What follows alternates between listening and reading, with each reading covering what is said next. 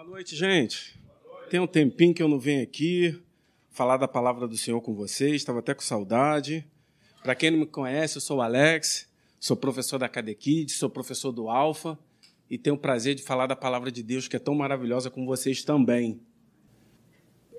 A batalha que todos os dias a gente trava, desde quando a gente acorda, abre os olhos, a gente já está travando uma batalha na mente, né? Sabe que é, Satanás, primeira coisa que ele faz é atacar principalmente a nossa mente. Isso tem um propósito, porque tudo parte daqui mesmo. Então, ele, sabendo disso, como bom estrategista fracassado que ele é, ele tenta fazer isso. Ele tenta parar a gente na nossa mente. A gente já acorda tomando decisões. Abriu o olho. Levanta ou não levanto? Fico mais um pouquinho? Vou me atrasar. Isso tudo depende de quê? Começa aqui na nossa mente. Tá, mas eu estou muito cansado. Vou ficar só mais um pouquinho. E aí você já viu, né? Você se atrasa, aí chega no trabalho como estressado, porque pegou trânsito, mas se tivesse saído na hora, não ia ter acontecido isso. E aí a gente trouxe. Deixa eu ver aqui se está passando. Isso.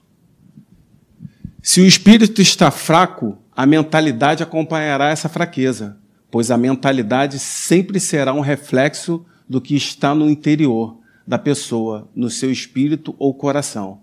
É, a gente consegue. Deixa eu botar aqui.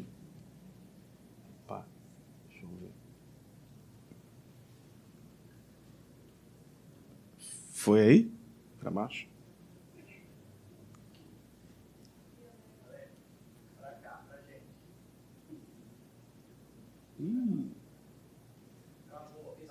Travou? Tá.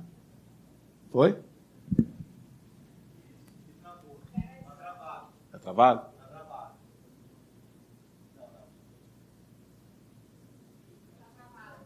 Tá. Não, tá bom. Vamos lá. E aí. Opa, apagou aqui. Abra sua Bíblia lá em Provérbios. Enquanto não passa aqui, eu tenho aqui.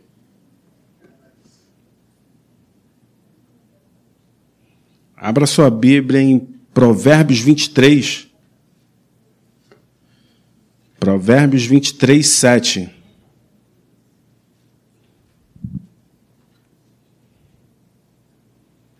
E aí a palavra de Deus diz que em Provérbios 23, 7, Assim como o homem imagina em sua alma, em algumas traduções diz mente, assim ele é. E aí a gente percebe nesse, nessa instrução que o Senhor dá para a gente aqui, que como que você se imagina? Como que você acorda de manhã já derrotado, já um fraco? O seu dia todo vai ser assim. Mas se você já se imagina na sua mente, no seu interior, você começa a refletir e pensar tudo aquilo que o Criador, tudo aquilo que Deus colocou dentro de você, que é o principal, que é o Espírito Santo, o próprio Espírito dele está dentro de você. E você começa a perceber o quê? Que você é inabalável em Cristo, não na sua própria força, mas em Cristo você é inabalável. Então, quando você começa a fazer essa reflexão de que como eu me imagino é como realmente eu sou, as coisas começam a fluir. Deixa eu ver se agora foi. Aí. A mente é o principal campo de batalha dos filhos de Deus. É o lugar onde nós decidimos se andaremos em vitória ou em derrota, se viveremos em saúde ou enfermidade.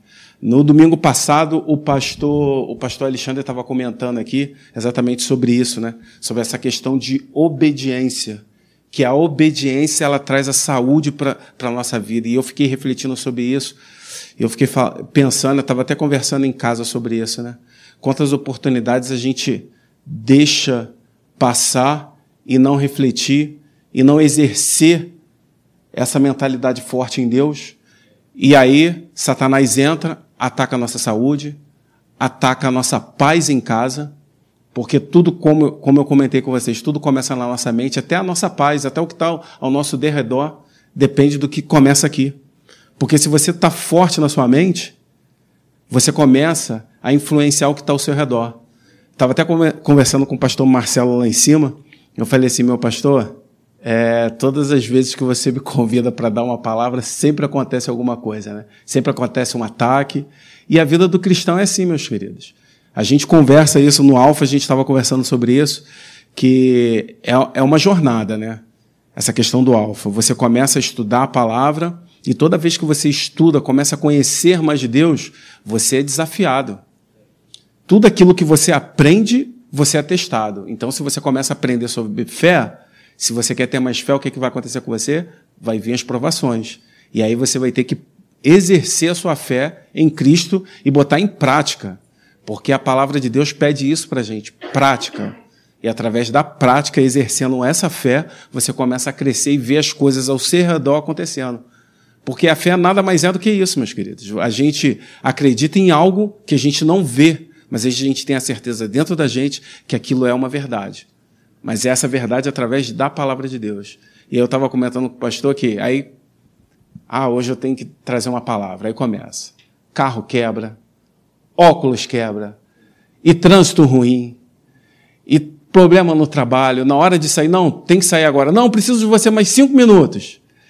E aí você começa a ver a pressão. E aí eu falei assim, não, hoje eu vou pregar e vou falar sobre a mente. Eu sei que isso está querendo afetar a minha mente, a minha mentalidade, para que eu chegue lá e não esteja à vontade para falar dessa palavra. E aí eu comecei a exercer, não, Senhor, em nome de Jesus vai dar tudo certo, esse trânsito vai começar a fluir. Senhor, chefe, preciso ir embora agora. Me libera, por favor, que eu tenho que ir embora. Óculos, está ruim? Tá bom, tem outro. E vamos lá, com esse, com esse reserva aqui mesmo.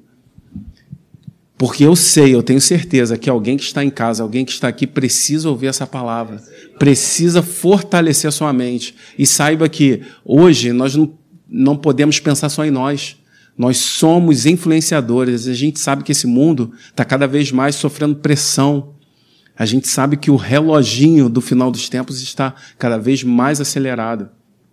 Hoje, até as pessoas que não acreditavam nisso no final dos tempos estão começando a acreditar porque é tudo que está acontecendo à nossa volta. Engraçado que na, na última aula lá na Cadequides, a gente estava conversando, que era esse assunto de mentalidade, e as crianças começaram a ter um interesse em falar do final dos tempos. Coisa que há uns dois anos, quando eu dava aula, eu não ouvia as crianças falando sobre isso. São crianças de 10, 12 anos. Tio, como é que vai ser quando Jesus voltar? Quem está lá no Japão vai, vai, vai enxergar também ou só a gente aqui no Brasil? Eu falei, não, todo o mundo vai saber que ele voltou. E o mais legal, sabe o que, que é? Quando ele voltar, todo mundo vai ter a certeza que ele é o Rei dos Reis e o Senhor dos Senhores, e todos os joelhos vão se dobrar, vão se curvar a ele. E vai ser algo inesquecível, gente. É mesmo? Vai ser igual no cinema? Não, o cinema não consegue nem reproduzir isso. E aí eu comecei a comentar com ele: você lembra que na Bíblia tem vários animais? E um dos animais que representa o próprio Jesus Cristo é a ovelha? Aí ele, sim, lembra. Mas só que tem um outro animal também, que é o leão.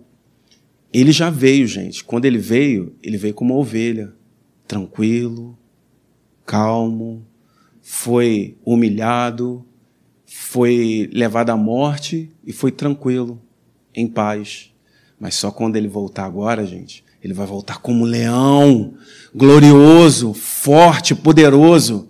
E todos vão reconhecer essa glória.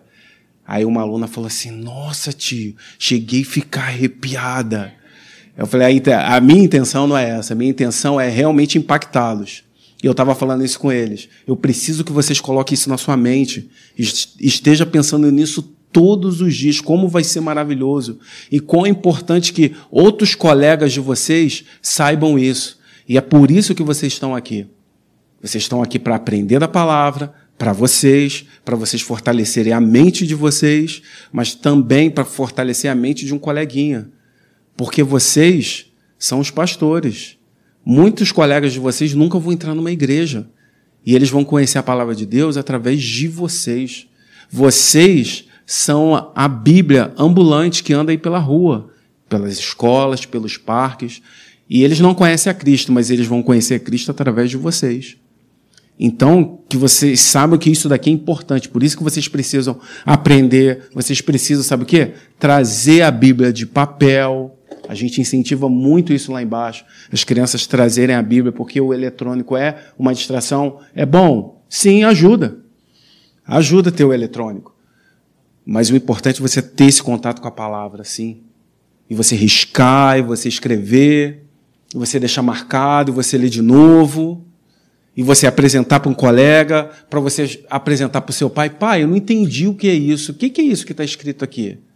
Muitas vezes vocês não vão entender. Pede o papai e a mamãe para te explicar. E começa a colocar esse interesse na sua família. Você vai ver como que sua vida vai mudar. E eles, eles acham isso ótimo, eles adoram isso. E aí em Provérbios 4, 23, tenha cuidado com o que você pensa, pois a sua vida é dirigida pelos seus pensamentos. Quantas vezes, queridos, a gente às vezes está irritado, está agitado e não sabe nem porquê. Se você fizer uma reflexão, começa a parar para pensar sobre o que, que você está pensando. Você sabe quem controla a sua mente? A gente estava conversando esses dias na aula sobre isso. O que, que você tem pensado?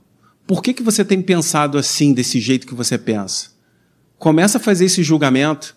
E aí uma das alunas comentou comigo assim, tio, eu não sei porquê, eu estava vendo um desenho, e ela começou a me falar o desenho, e de repente eu fiquei com tanta raiva, deu vontade até de bater no meu irmão. E eu falei assim: o que, que você está vendo? E ela me explicou, eu falei: você está vendo? O que está influenciando a sua mente você não está nem percebendo?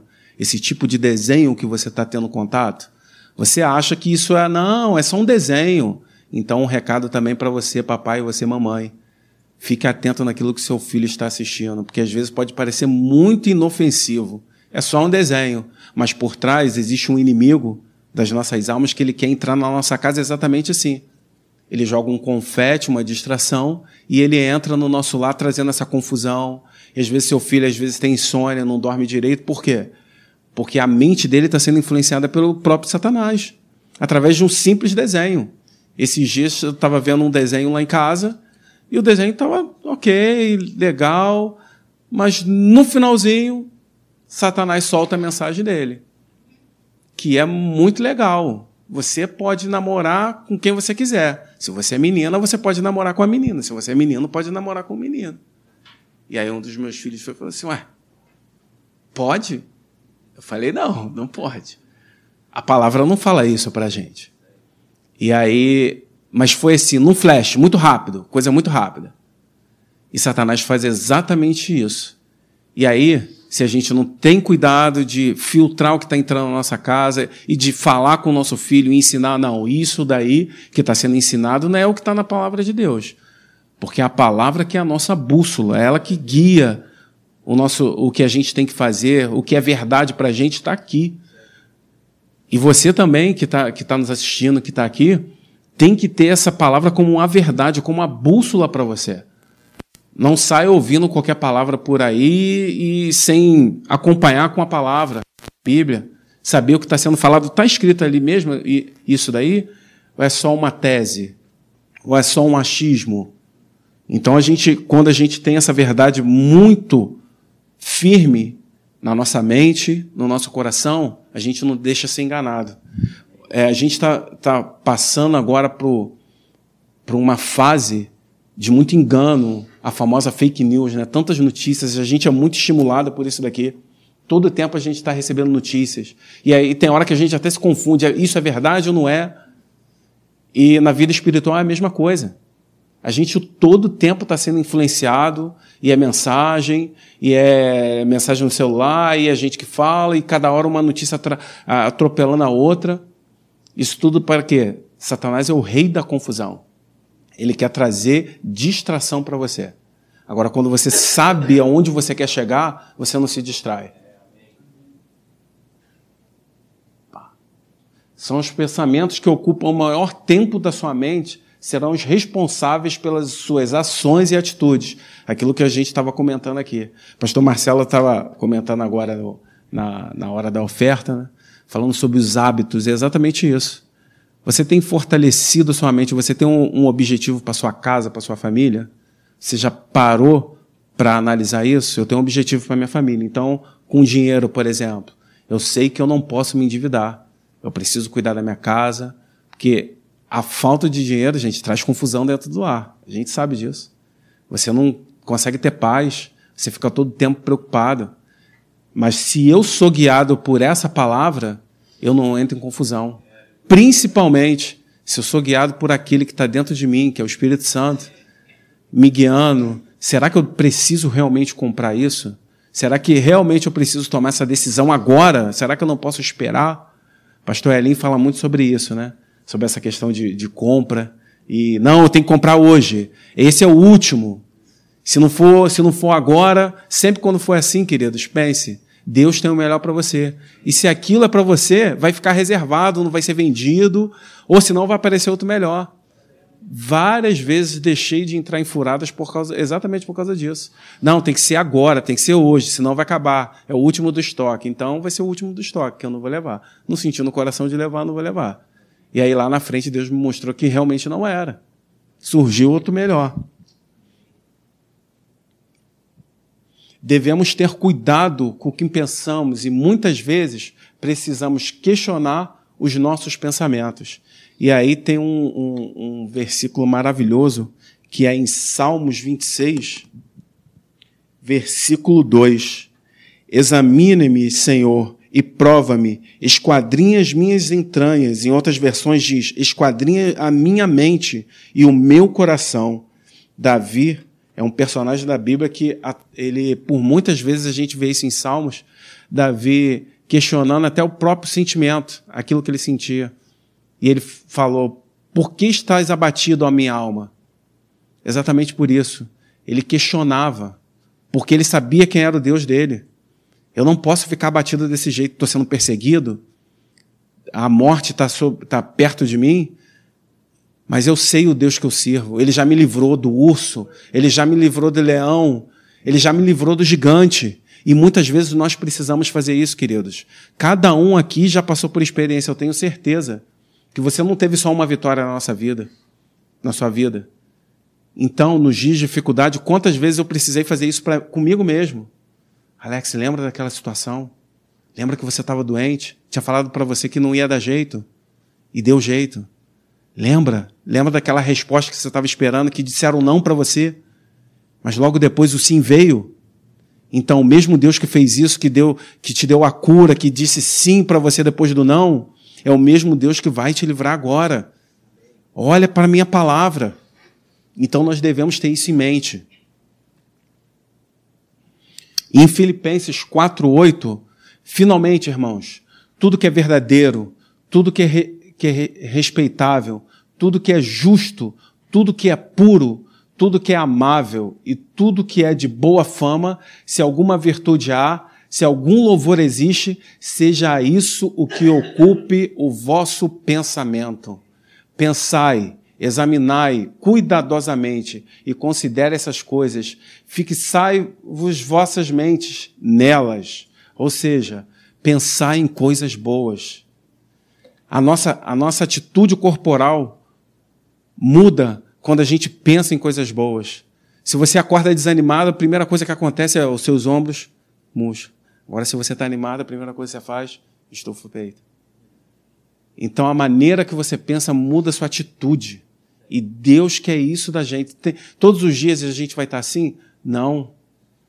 Mas isso faz parte da nossa jornada, que é perseverar em Cristo. A gente precisa aprender isso, ter essa resiliência na palavra. Deus deu ao homem a capacidade de pensar, de refletir, de criar. Porém, com a queda, a mente humana foi corrompida pelo pecado. Mas quando nascemos de novo em Cristo, a nossa mente passa a ter a influência maravilhosa do nosso amigo Espírito Santo de Deus, que é um privilégio de nós que já aceitamos a Cristo, que infelizmente a gente vê outras pessoas aí fora sofrendo justamente por isso porque ela não tem essa influência dentro dela. É um privilégio que até os, os personagens da Bíblia do passado não tiveram. Eles tinham experiência do Espírito Santo por fora, não por dentro deles, habitando dentro deles como nós temos. E aí, em João 16, 13, que Jesus falou isso para os apóstolos, mas quando vier aquele o Espírito da verdade, ele nos guiará em toda a verdade, porque não falará de si mesmo, mas dirá tudo o que tiver ouvido e vos anunciará que há de vir. O Espírito Santo é esse grande conselheiro. Hoje em dia as pessoas pagam para receber conselhos. E o maior conselheiro do universo mora dentro da gente. E às vezes a gente esquece de fazer isso. Vai procurar o um amigo. É importante a gente às vezes se aconselhar com um amigo mais sábio? Sim. Um amigo que tem conhecimento da palavra? Sim. Mas existe um que vai suprir todas as suas necessidades. E o nome dele é o quê? É Espírito Santo. E essa relação é maravilhosa, amigos. Que quando a gente começa a ter esse contato mais profundo com o Espírito Santo, que é muito além de ir à igreja, é muito além de só ler a Bíblia cinco minutos antes de trabalhar. É uma convivência que é diária. Essa convivência é caminhando, indo para o trabalho, é estudando também. Você está estudando, Senhor, não estou entendendo nada dessa matéria. E agora? Quer melhor professor do que o Espírito Santo, que criou a matemática, criou tudo? Peça a Ele. E Ele está sedento para ter esse relacionamento com você. Quando você começa a buscar, igual o pastor estava comentando aqui, conforme você vai começando a buscar de Deus, Deus está pronto para liberar para a gente. Quando eu descobri isso na palavra, que Deus está sedento, Deus procura quem? Os adoradores que adoram que em espírito e em verdade. E adorar em espírito e em verdade não é o tempo todo, queridos, de você ficar louvando, não. É muito diferente. É nas decisões que você chama a Deus para vir com você. Você está adorando a Deus, você está fazendo o quê? Colocando Ele em primeiro lugar. Como, por exemplo, uma simples compra. Quero comprar esse celular, Senhor. Será que eu devo? Será que eu realmente preciso? Fala comigo e espera Ele falar com você. Pode comprar, você compra. E aí você está fazendo o quê?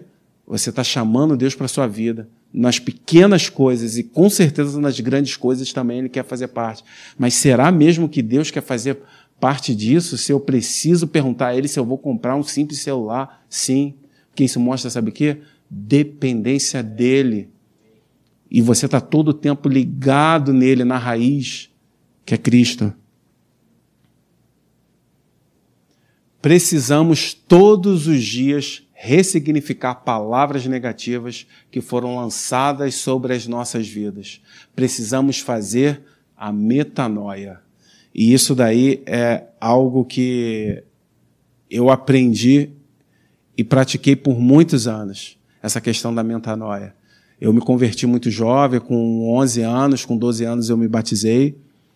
E mesmo estando na igreja, queridos, é, eu precisei ressignificar muitas coisas na minha vida eu comecei a perceber que, na vida adulta, algumas atitudes que eu, ti, que eu tinha era reflexo da minha, da minha época de juventude e adolescência, por causa exatamente disso daqui, de palavras negativas que foram lançadas sobre a minha vida e eu não tinha feito isso. Ressignificado. E ressignificar é muito mais do que você simplesmente parar de pensar, não. Você tem que colocar uma verdade em cima daquela palavra negativa. E a palavra está aqui, ó. O que, que Deus pensa de você? Você tem que começar a pensar nisso. Eu não sou um fracassado. Deus não pensa isso de mim. E eu começo a ressignificar exatamente isso. Eu tiro essa palavra negativa, mas eu coloco o que Deus pensa a meu respeito. Não é só um, um pensamento positivo, uma autoafirmação. Não. Não é só elevando a minha autoestima. É muito mais do que isso. Porque o que Deus faz com a gente, Ele, ele coloca a gente no, no patamar que a gente é, que é o mesmo patamar de Cristo. Porque quando Cristo morreu na cruz, Ele fez isso. Ele tirou a veste dele da cruz suja e quer dizer, ele pegou a veste dele, entregou para a gente, pegou a, a, nossa que era suja e vestiu. Ele foi para a cruz, ele foi humilhado. Aquela humilhação não era, queridos, para ele, era para nós. Mas ele tomou o nosso lugar. E quando ele fez isso, o que, que ele fez? Ele colocou a gente no patamar de novo, de filho, aquilo que foi quebrado lá no Éden a gente perdeu acesso ao Espírito Santo diretamente exatamente por isso, porque o que foi quebrado no Éden, Deus fez o que? Jesus na cruz, ele religou isso de novo. O mais importante, esse movimento da cruz é muito mais do que te levar para o céu. É você ter uma comunhão eterna com Cristo. É exatamente isso que Cristo fez. E quando você começa a pensar, o quê? Eu vou ficar aqui me sentindo derrotado, vou ficar deprimido, chorando, porque eu não consegui aquilo, aquilo outro. Olha o que eu tenho. Eu sou filho de Deus, o filho do Deus Altíssimo. Deus se preocupa tanto comigo que ele só tinha um, queridos. Eu tenho dois filhos. Eu não tenho coragem de dar nenhuma unha deles por ninguém. E Deus deu o filho por uma pessoa que não valia a pena, que somos nós. Mas ele viu algo em nós. E falou assim: ele precisa estar ligado comigo. Ela precisa estar ligada comigo. E, e o filho dele se ofereceu.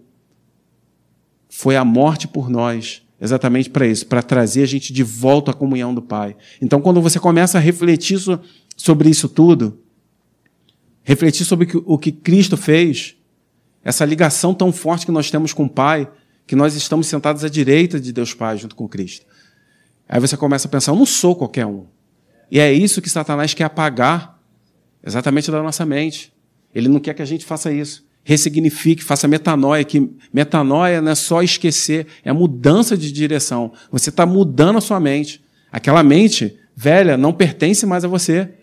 Você tem a mente de Cristo, mas para você ter a mente de Cristo, você precisa o quê? Ter contato com essa palavra, conhecer cada vez mais essa palavra. Porque senão, Satanás vai fazer exatamente isso. Ele consegue, com seus artifícios, com as suas artimanhas, desviar a gente do nosso propósito. E é tudo isso que ele quer. Romanos 12, 2 traz uma palavra maravilhosa para a gente. E não vos conformeis com esse século, mas transformai-vos pela renovação da nossa mente, da nossa mentalidade, para que experimentemos qual seja a boa, agradável e perfeita vontade de Deus. Quando você começa a, a fazer isso, a não se conformar com o que esse mundo pensa, e hoje, qualquer coisinha, a gente é julgado, as pessoas se sentem ofendidas porque você está falando uma verdade. E a gente estava comentando até lá na, na sala de aula sobre isso, sobre a maneira como nós falamos a verdade hoje. Principalmente você, falando para as crianças, principalmente vocês, crianças.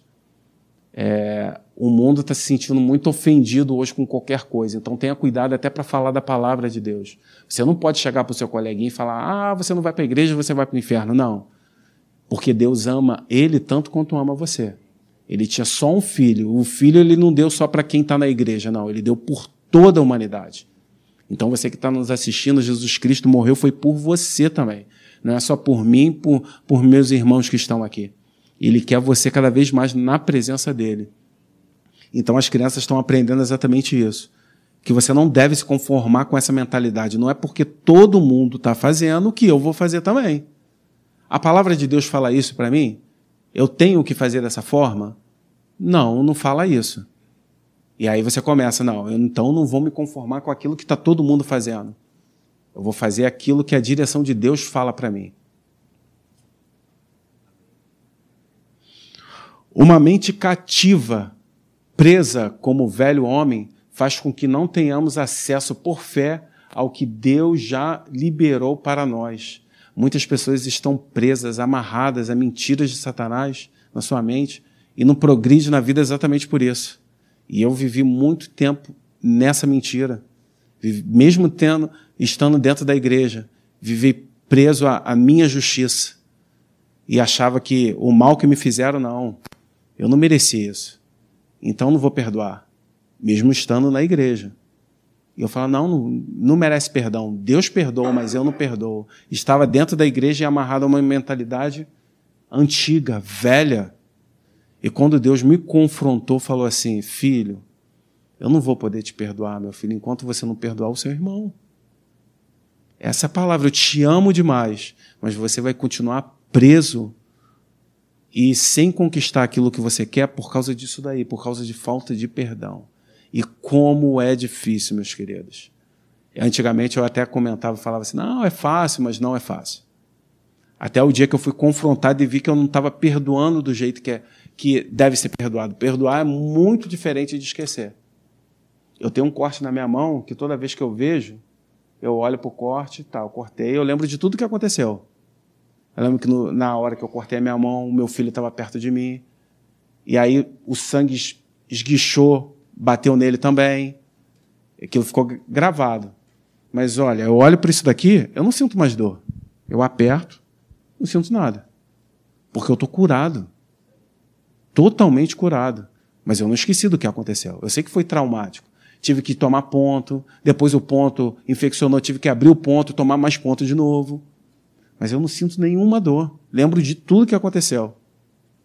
E exatamente foi por causa desse machucado na mão. Deus ministrou na minha vida. Filho, da mesma forma que sua mão hoje, você olha, está lá ferida. Você não sente dor, você aperta, não sente dor. É isso que eu quero fazer com você, filho. Enquanto você não liberar o perdão, eu não sei se tem alguém aí me assistindo que está precisando fazer isso. Eu sei o quanto é ser ferido e achar que está certo e que não pode perdoar. Mas eu hoje sou uma pessoa que fui livre exatamente disso, porque eu li decidi liberar perdão, decidi entregar a justiça na mão daquele que é justo. E esse trono da justiça é muito pesado de ficar sentado. A gente não pode julgar, a gente não pode achar que a gente é, é simplesmente o dono da razão, porque amanhã a gente pode errar também. E aí, quando você fica preso nessa mentira da justiça, que Satanás ele fez isso comigo, ele me prendeu e ele falou: não, você, você não merecia isso. Você sempre foi uma pessoa boa, você sempre ajudou essa pessoa e ela fez isso com você. Por que, que você vai perdoar? E aí eu fiquei muito tempo preso e muito tempo perdendo oportunidades que Deus exatamente queria fazer isso comigo. Através da graça tinha muita coisa para ser liberada na minha vida. E depois eu comecei a perceber e ver. Falei, poxa, deixei passar esse tempo todo. Eu fiquei três anos, três longos anos, remoendo isso e não deixando isso passar. E toda vez que olhava para a situação, ouvia a pessoa, não, não posso perdoar porque me fez isso. E eu deixei de, principalmente, de estar em contato, o contato verdadeiro com Cristo, porque eu queria, até o meu louvor, até a minha oferta, queridos, a Bíblia fala isso. Infelizmente ele não aceitava. Porque eu não estava dando, estava dando de coração? Na minha cabeça, sim. Mas infelizmente o pai não conseguia aceitar. E todo tempo ele falava: Filho, você precisa perdoar essa pessoa. E quando eu larguei, queridos, que alívio. Como eu fiquei leve em relação a isso. E eu comecei a, a, sentir o fluir de Deus em várias áreas da minha vida que eu não sentia mais. Que eu tinha perdido o contato e nem, nem sentia mais falta e achava, não, é normal ser assim mesmo. Não é normal. Não é normal você viver enfermidade. Não é normal discussão todo dia na sua casa. Não é normal sempre estar em falta, escassez, nunca ter dinheiro para nada. Não é normal estar sempre nervoso. Isso não é normal. Nosso Deus é um Deus de paz, é um Deus de alegria, é um Deus de abundância. É um Deus que tem muita coisa boa para você e para mim. Mas precisa que você, você esteja aberto para receber isso de Deus. Você precisa estar com o canal liberado.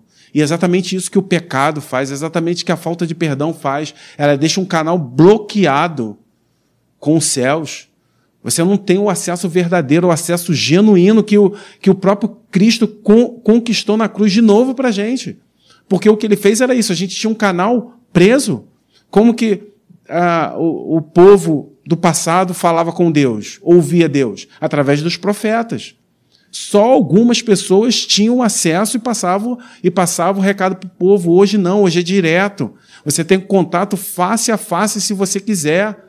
E um dos caminhos é o quê? Fecha a porta do seu quarto, clama ao Senhor e ele vai se apresentar a você.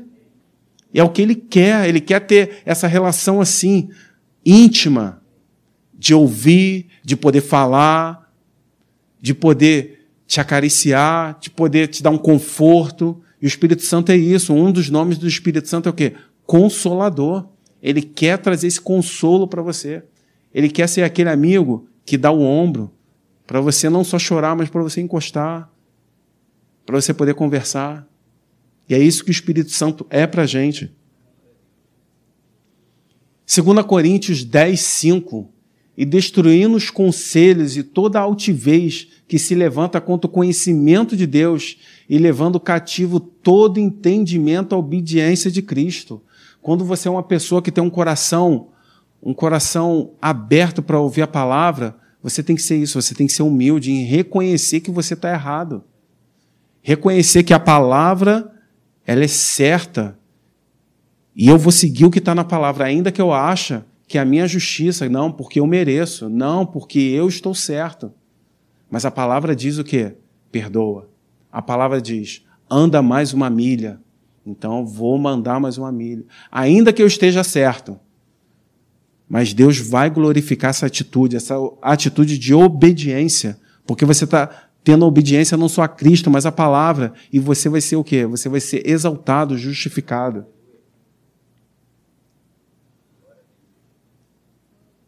Foi. Deixa eu ver. Isso. Foi. Isso aí.